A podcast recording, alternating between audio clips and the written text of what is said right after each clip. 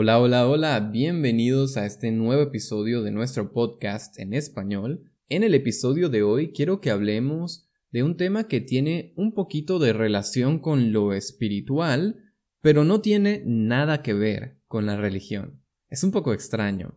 Tiene relación con esta idea, con esta creencia de que el universo tiene una especie de personalidad y que a veces puede estar a favor de nosotros y poner cosas o situaciones en nuestra vida que nos ayudan a resolver problemas, o a veces también puede estar en contra y destruir completamente nuestros planes con alguna situación inesperada, ¿no? A esto se le llama la suerte. O si necesitas usar un verbo, puedes decir tener suerte o no tener suerte. La suerte se define en el diccionario como algo que supuestamente, ¿no? En teoría, determina qué pasa en tu vida. Y en inglés se dice luck. Y bueno, en el episodio de hoy quiero que hablemos de algunas palabras y algunas expresiones interesantes que tienen relación con la suerte, buena o mala, y también quiero contarte algunas historias interesantes que me han pasado a mí y en las que he tenido mucha suerte o no he tenido nada de suerte. In this podcast for the intermediate level, I try my best to teach you Spanish in Spanish. So if this is your first time here, I invite you to go to SpanishUnleashed.com and check the transcription, flashcards, and extra materials that I have prepared for you to make the most out of each episode. Also, if you're a beginner, you can check our mini podcast, Say It in Basic Spanish, with episodes that are between 3 and 5 minutes long and use the grammar and topics from the A1 or sometimes the A2 level. And it's streaming on every platform. But if you're ready, let's go! Bienvenidos y bienvenidas a nuestro podcast Say It in Spanish. Yo soy Saru Rodríguez y soy tu profesor de español. A mí me encantan los idiomas y por eso he decidido hacer este podcast para ayudarte a ti a aprender y practicar tu español de una forma más natural. Gracias por estar aquí y comencemos. Así que si estás listo, pues te cuento la primera cosa. Y es que yo nací en un día de muy mala suerte. De acuerdo con la tradición y de acuerdo con la superstición de Venezuela, yo nací el 13 de julio del año 1990. Y ese día era un día de la mala suerte porque era un viernes 13. Normalmente, en Venezuela y en muchos países también, el 13 es un número que no nos gusta mucho. Y cuando es viernes 13, normalmente las personas tienen esta superstición de que muchas cosas malas pueden pasar ese día. Y por eso necesitan tener mucho cuidado, o quizás tienen algunos ritos o algunas tradiciones para evitar que algo negativo pase ese día. Y pues normalmente cuando yo le digo a mis amigos, oh, yo nací el viernes 13, ellos me miran con cara de sorpresa y me dicen, uy, seguramente tienes muy mala suerte. Y yo les digo, no, no, no, no, no, la verdad es que no. Como yo nací un viernes 13, la mala suerte está a mi favor, es decir, la mala suerte no me afecta. Y por eso, yo soy un suertudo. ¿Conoces esta palabra? Este es un adjetivo muy especial y es el primer vocabulario que quiero que aprendas hoy. Suertudo. Un suertudo es una persona que naturalmente tiene mucha suerte. Una persona a la que siempre le pasan cosas positivas o que cuando tiene problemas, esos problemas se resuelven de una forma aparentemente natural, sin que la persona tenga que intervenir activamente o hacerse o trabajar mucho para encontrar una solución. Y bueno, en la mayoría de las situaciones yo soy precisamente un suertudo. A veces para cosas muy triviales, es decir, cosas que realmente son pequeñas, pero también muchas veces tengo suerte para resolver problemas serios, ¿no? Situaciones importantes. Y bueno, para ilustrar esto, quiero darte un pequeño ejemplo de algo que me pasó hace unos días un sábado a las 10 de la mañana. Y es que más o menos hace dos semanas nosotros tuvimos una de nuestras lecciones en vivo en YouTube, que por cierto, si aún no estás en mi lista de email, te recomiendo que vayas a holasaru.com y te suscribas, porque así puedo darte información importante sobre cuándo tenemos clases en vivo en YouTube o también cuando hayan vídeos nuevos o episodios nuevos del podcast. Pero bueno, el caso es que ese día estábamos en una clase sobre los pasados en español, una clase muy compleja y muy interesante en la que analizamos de forma visual, de forma gráfica, qué pasa con los pasados cuando los combinas, ¿no? Y cómo puedes crear diferentes perspectivas dentro de la historia. El caso es que más o menos media hora antes de la clase, yo decidí conectarme a Instagram y hacer un live. Y pues yo estaba hablando con los estudiantes en Instagram simplemente para pasar el tiempo y para invitarlos a unirse en YouTube. Y bueno, a las 10 y media comenzó la lección en YouTube. Pero pasó algo inesperado, y es que yo no me había dado cuenta que tenía un problema técnico, porque yo todavía soy un poco nuevo, un poco inexperto usando estos software, estos programas que son para hacer streaming. No los conozco muy bien. Y el caso es que yo estaba allí dando mi lección, hablando y hablando y hablando, cuando de pronto un estudiante me comenta en YouTube y me dice, hey Saru, eh, el audio no funciona, te escucho por Instagram, pero el audio no funciona en YouTube. Y bueno, por suerte pude ver cuál era el problema y rápidamente cambié la configuración y continué con mi lección. Hasta aquí todo normal. Pero tú sabes que tú puedes ver el replay de la lección en mi canal de YouTube y también a veces cuando la lección no está completa en YouTube puedes acceder a la segunda parte o a la última parte de la lección en SpanishOnLish.com. Por eso yo siempre edito estas lecciones, porque ese día hablamos más o menos por dos horas, y al final yo quería reducir esta lección a una hora, ya sabes, para quitar esas partes en las que simplemente estoy pensando o en la que no estamos diciendo nada muy importante. Y entonces me di cuenta, cuando estaba editando me di cuenta que había más o menos 10 o 15 minutos de vídeo en los que yo estaba explicando y que no tenían audio. Y yo pensé, wow, qué mala suerte, ¿qué puedo hacer? No puedo grabar otra vez la lección. Pero por cosas de la vida, yo recordé que mientras estaba en YouTube, yo había olvidado cerrar el Instagram. Es decir, Instagram continuaba en vivo.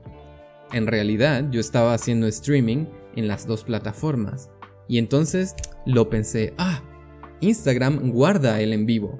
Puedo descargar ese vídeo de Instagram y utilizar el audio de Instagram para completar la parte de la clase que no tiene audio en YouTube. Y al final así fue. Por un golpe de suerte, yo olvidé hacer algo que al final me benefició. Un golpe de suerte es cuando te pasa algo inesperado y es algo positivo. Normalmente usamos esta expresión en situaciones un poco más mm, contundentes, más importantes. Por ejemplo, cuando una persona gana la lotería. ¡Wow! Esto es algo increíble, ¿verdad? Entonces puedes decir, mm, David tuvo un golpe de suerte y se ganó la lotería. Pero ahora que lo pienso, quizás en esta situación con mi clase de YouTube, no es tanto como un golpe de suerte, porque no me pasó algo, sino que más bien me salvé por los pelos. ¿Conoces esta expresión? Salvarse por un pelo o salvarse por los pelos significa que estuviste muy muy muy cerca de tener un resultado catastrófico. Estuviste súper súper cerca a minutos, a segundos, a milímetros de tener un accidente, de cometer un error muy grave, o bueno, de hacer algo que efectivamente iba a tener un efecto negativo en tu vida, pero pero tuviste suerte y por eso ese resultado negativo o esa acción negativa al final no sucedió. Es decir, evitaste, esquivaste una situación catastrófica por un milímetro, por un segundo, ¿ok? Salvarse por un pelo. Y bueno, la expresión combina un verbo más la frase por un pelo y la puedes usar con otros verbos. Por ejemplo, si escribes un examen y la nota mínima para pasar ese examen es, por ejemplo, 70%, ¿ok? Y tú pasas el examen con 71%. Puedes decir, uff, pasé el examen por un pelo o pasé por los pelos. En singular o en plural no hay diferencia. Es decir, un poquito menos y no paso. ¿ok? Un poquito menos y ese resultado hubiese sido catastrófico. Pero cuando quieres hablar de la suerte, necesitas este verbo, salvarse. Salvarse significa to get saved y en general significa lo mismo, ¿no? Que evitaste una situación negativa. Me salvé. si no dices por un pelo, no parece realmente que tiene relación con la suerte, ¿no? Por ejemplo, imaginemos que una persona que no te gusta va a visitar tu casa. Un ejemplo común sería la suegra, your mother-in-law. Imagina que tú no tienes una buena relación con tu suegra, pero tu esposa o tu esposo quiere ir a visitarla este fin de semana. Y tú piensas, ah, no, otra vez tengo que ir a la casa de mi suegra y...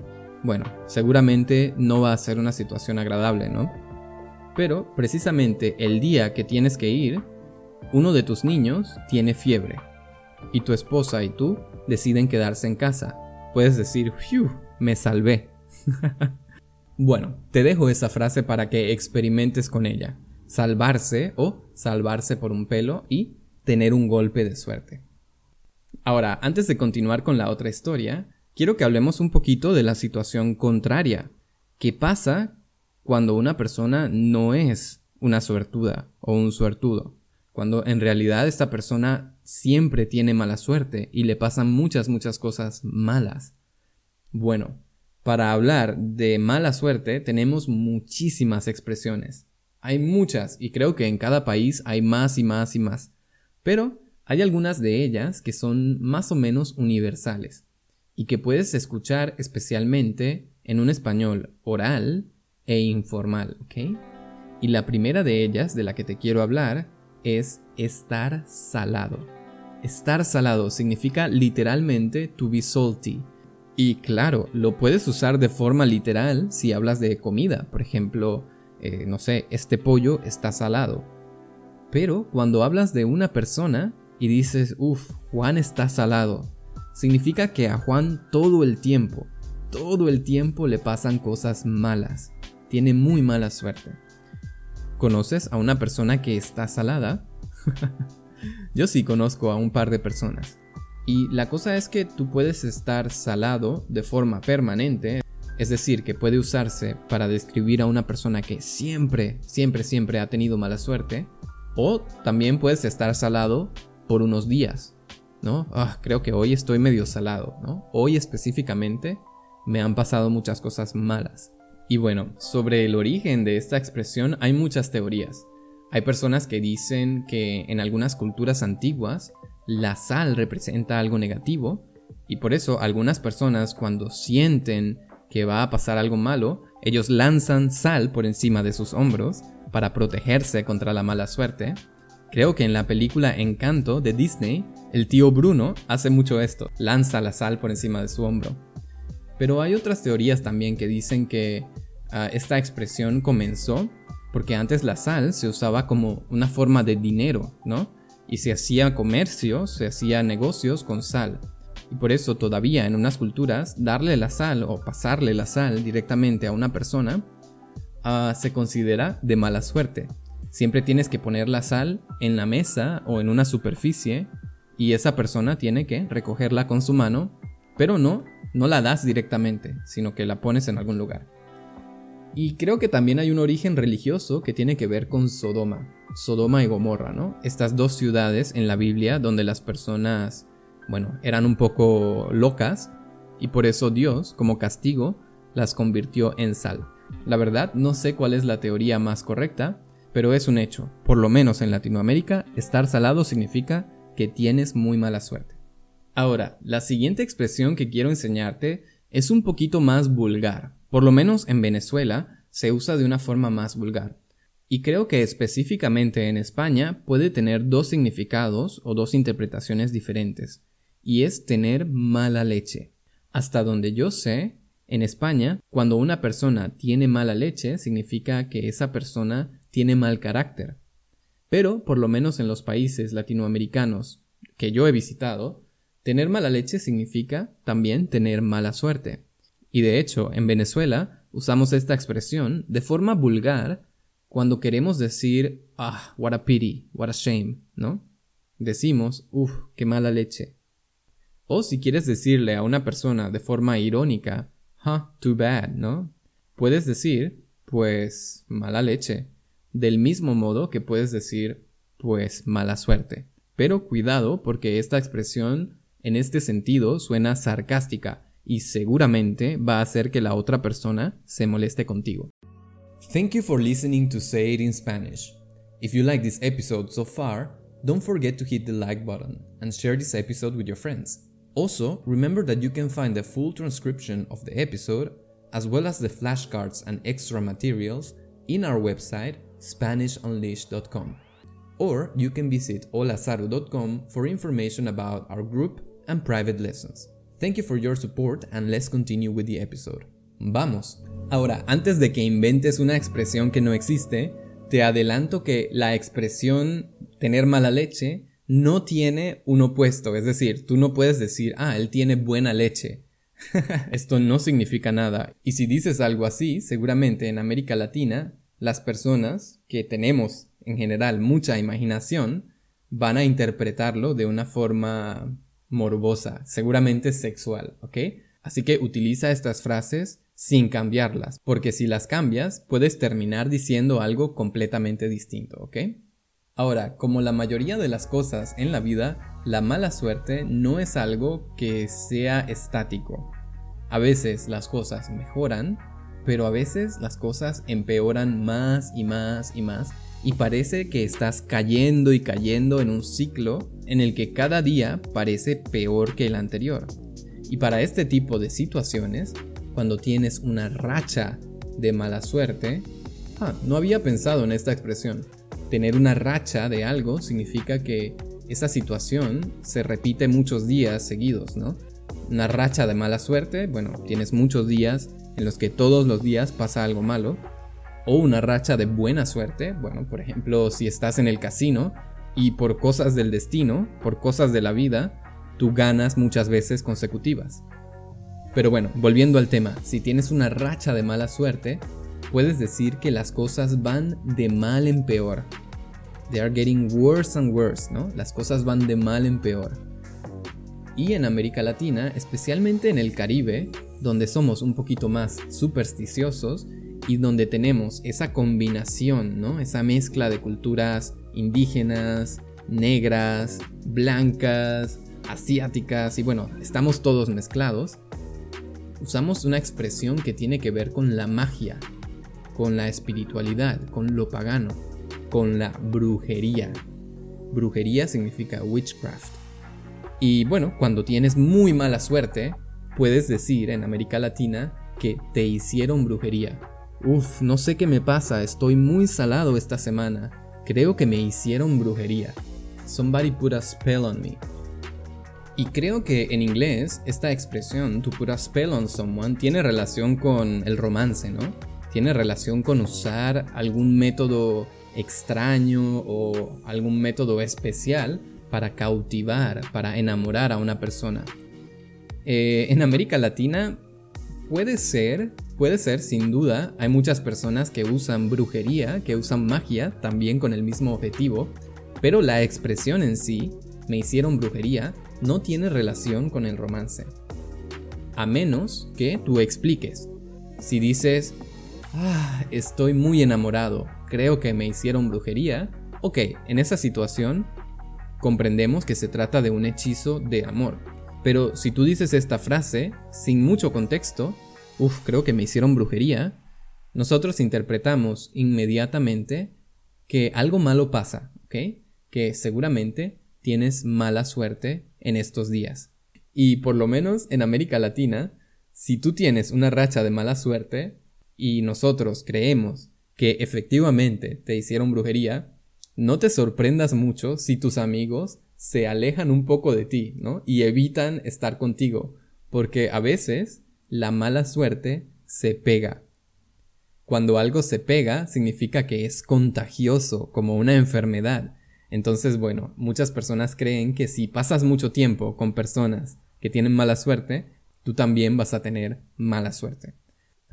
seguramente las personas que hacen esto no son muy buenos amigos, ¿ok? Y vale, una última expresión que usan en España y que no sé si tiene relación con la suerte o no, pero que sin duda se usa cuando algo malo pasa, o muchas cosas malas pasan, es la frase pasar las moradas. La estoy pasando moradas. Pero como esta expresión no es de mi país y no sé exactamente cómo se usa, prefiero dejar que tú le preguntes a un amigo o a un profesor español cómo se usa exactamente esta frase, ¿ok? Y bueno, te cuento que yo también he pasado por situaciones así, en las que estoy salado y en las que parece que el resultado va a ser catastrófico. Y de hecho, cuando he intentado resolver este problema, las cosas han ido de mal en peor. Es decir, que he estado al borde de la crisis. Pero precisamente en esas situaciones siempre he hecho algo que creo que es lo que me ha ayudado a resolver. Y es el motivo por el cual yo soy un suertudo. Porque aunque he pasado por este momento súper, súper estresante, al final el resultado siempre es positivo. Y para mí, el secreto, el truco, es algo que la mayoría de las personas con una mentalidad espiritual más o menos moderna repiten mucho, ¿no? Ellos lo dicen mucho, pero no saben o no explican cómo se hace. Y es simplemente soltar. Soltar significa to let go. Y no sé si yo puedo realmente explicar cómo soltar una situación, pero creo que lo puedo intentar. Para mí, soltar significa aceptar que tú no tienes control sobre una situación y esperar el resultado, pero, mucho cuidado, tu actitud es muy importante.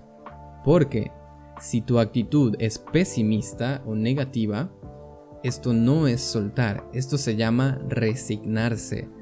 Es simplemente decir, las cosas son como son, it is what it is, y no puedo hacer nada, ¿no? Es una actitud pesimista. En cambio, soltar significa que tú dices, las cosas son como son, yo no puedo hacer nada, pero estoy seguro de que vamos a encontrar una solución. Y esa solución puede venir de mí o puede venir de otra persona. Y el resultado de tener esta actitud positiva es que tú no te cierras, you don't close up, sino que permaneces abierto y permaneces atento a las oportunidades o a la posibilidad de que otra persona te ayude. Y ese ha sido mi caso. Creo que por eso, en las peores situaciones de mi vida, he podido soltar y he encontrado una solución y por eso me considero un suertudo. Y bueno, como yo soy venezolano, creo que los ejemplos más claros y evidentes que tengo son historias que tienen que ver con mis documentos y con la burocracia. Y para terminar, quiero contarte una historia de cuando casi, por un pelo, casi, casi, casi, me deportan de Japón por estar indocumentado. Es decir, por no tener un pasaporte o una cédula, un ID, vigente. Ajá, sí, casi me sacan de Japón, casi me deportan de regreso a Venezuela, pero me salvé por un pelo. Fue en el año 2018. Yo tenía ya casi 10 meses viviendo en Japón con una beca de la universidad. Y la verdad, yo estaba muy preocupado porque no era la primera vez que yo tenía problemas con mis documentos. De hecho, mi pasaporte oficialmente había vencido en el año 2016 y después de eso había sido completamente imposible para mí obtener un pasaporte nuevo de mi gobierno de Venezuela. Todos esos años después del vencimiento de mi pasaporte, yo tuve que ir a la Embajada de Venezuela y solicitar algo que se llama una extensión. Ahora, al principio, esa extensión era muy fácil. Era algo como un sello, ¿no? como una estampa en mi pasaporte que decía que oficialmente ese documento tenía un año más de validez. Pero en ese tiempo el gobierno de Venezuela cambió el proceso y ahora, para extender mi pasaporte, yo tenía que solicitar una especie de sticker. Y este sticker solo se podía imprimir en Venezuela. Y luego tenía que enviarse a Alemania, a Japón o al país donde la persona hiciera la solicitud. El caso es que yo estaba en Japón y yo sabía que esa extensión que recibí dos años antes iba a vencer pronto. Entonces yo solicité una extensión nueva. Hasta aquí todo normal. En teoría esa extensión necesita máximo tres meses para llegar a la embajada. Sin embargo, yo ya tenía seis meses esperando y todavía no había llegado la extensión. En dos meses se suponía que yo tenía que regresar a Alemania, al país donde vivo, pero no tenía un pasaporte y por lo tanto no podía regresar. Mi única opción era regresar a Venezuela y esto pues era una situación que en ese momento no podía suceder. Entonces bueno, yo pasé muchos meses con este estrés, llamando cada semana a Venezuela, escribiendo constantemente emails a la embajada en Tokio, a la embajada en Frankfurt también, preguntando qué podía hacer, al SAIME, que es el organismo venezolano que se encarga de los pasaportes, inclusive fui a la oficina de extranjería para preguntar si había algo que yo pudiera hacer, porque Venezuela en ese momento estaba pasando por una crisis que, bueno, era conocida en todo el mundo. Y yo pensé, quizás hay posibilidades de que hagan una excepción y me permitan quedarme más tiempo mientras espero o algo. Y en cada uno de esos lugares me dijeron siempre que no, que era imposible, que no se podía hacer nada, que mi única opción era regresar a Venezuela o esperar a recibir esa extensión. Y así pasaron los días, las semanas, los meses. Y bueno, después de mucho estrés, yo decidí soltar. Yo dije, ¿sabes qué? No hay nada que yo pueda hacer. Ya toqué todas las puertas, ya pregunté todo lo que pude, ya hice mucha presión. Ahora la decisión no está en mis manos. Voy a simplemente esperar a ver qué pasa. Y bueno, precisamente faltando una semana para el día de mi vuelo de regreso a Alemania, ¿no? A Frankfurt, bueno, recibí la llamada de la Embajada de Venezuela en Japón diciéndome que finalmente ese sticker había llegado. Pero había un problema. La semana siguiente la embajada tenía vacaciones y no había ninguna persona que pudiera darme el sticker o ponerlo en mi pasaporte. Sin embargo, una persona muy amable me dijo que si podía llegar a la embajada antes de las 3 de la tarde, ella podía esperar por mí y entregarme el documento. Esto obviamente era una excepción, porque además era un viernes y la embajada cerraba normalmente los viernes a las 12. Y por supuesto yo dije que sí. Corrí a la embajada y llegué a la hora que pautamos. Pero mi drama no había terminado, porque al final, cuando esta persona me puso el sticker en mi pasaporte, ella intentó registrar el proceso en el sistema que utiliza el gobierno venezolano para todos estos trámites.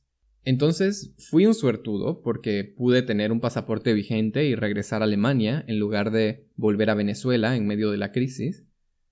Pero dos años más tarde tuve que volver a pasar por una situación similar, pero aún más complicada, porque por ese trámite que hicimos en Japón y que no quedó cerrado, fue mucho más difícil para mí solicitar un nuevo pasaporte cuando llegó el momento. Sin embargo, ese día yo estaba muy contento por un golpe de suerte volví a mi casa con mi pasaporte en mano y pues unos días después pude regresar a Alemania sin problemas. Entonces chicos, han escuchado todas estas historias y has notado que he usado los tiempos del pasado de diferentes maneras. Ahora, cuando yo cuento una historia como esta, yo no tengo que pensar en la gramática. Simplemente tengo la capacidad de escoger cuál tiempo usar de forma intuitiva. Y puedo hacer esto porque tengo mucho tiempo escuchando, leyendo y contando historias en español. Cuando somos niños aprendemos estas estructuras de forma intuitiva y el error que todos mis estudiantes cometen es que aprenden demasiada gramática y además intentan aprender toda la gramática al mismo tiempo. Quieren aprender los pasados en un bloque y solamente analizando, y entonces, obviamente, cuando están en una conversación y necesitan usar este tipo de gramática, es imposible, porque en medio de una conversación no tienes tiempo para pensar en ninguna de estas cosas. Entonces, la solución para aprender los tiempos del pasado es aumentar tu input y aumentar tu output. En YouTube yo hice una clase completa sobre los tiempos del pasado donde te muestro cuáles son las diferencias y cómo los puedes combinar para cambiar un poco la perspectiva dentro de la historia y crear matices. Si te interesa aprender un poco más sobre esto, te recomiendo que busques en YouTube mi canal, Hola Saru, y que veas ese vídeo que dura un poquito más de una hora. En él analizamos la escena de una película y el lenguaje que usa el narrador para contar la historia.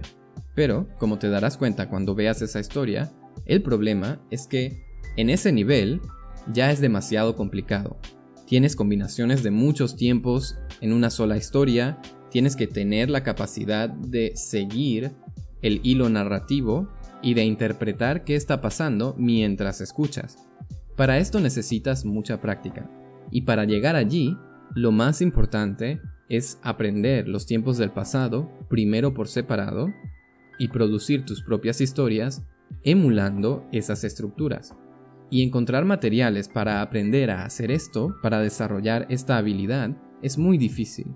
No hay muchos materiales que se enfoquen en storytelling. Sobre los pasados hay muchos materiales sobre gramática, pero no hay mucho que se enfoque precisamente en esta técnica de transformar esa información gramatical en algo intuitivo. Y por eso he creado un curso de pasados en español que se basa en storytelling. En él, mis estudiantes van a trabajar de una forma completamente distinta a lo que están acostumbrados y van a tener que aprender a pensar como nativos para escuchar, comprender y producir historias combinando los tiempos del pasado de forma correcta. Así que si te interesa participar en este curso, las aplicaciones están abiertas Solamente tienes que escribir un email a info.olazaru.com y decirme que quieres aplicar. Por supuesto, tienes mucha más información en holazaru.com. Espero que te haya gustado este episodio y nos escuchamos en el próximo. Chao. Alright guys, that's it for today. Remember to visit SpanishUnleashed.com to have access to the transcription and the flashcards of this episode. If you like this podcast, you can support me by hitting the like button, or if you want to financially support my work, I would really appreciate any donation that you can make on PayPal through the link on the description. Or if you prefer, you can join the members area of SpanishUnleashed.com and enjoy all the premium materials that I have prepared for you. Also, you can check our courses, lessons, and learning materials at holasaru.com. Una vez más, gracias por estar aquí y nos vemos en el próximo.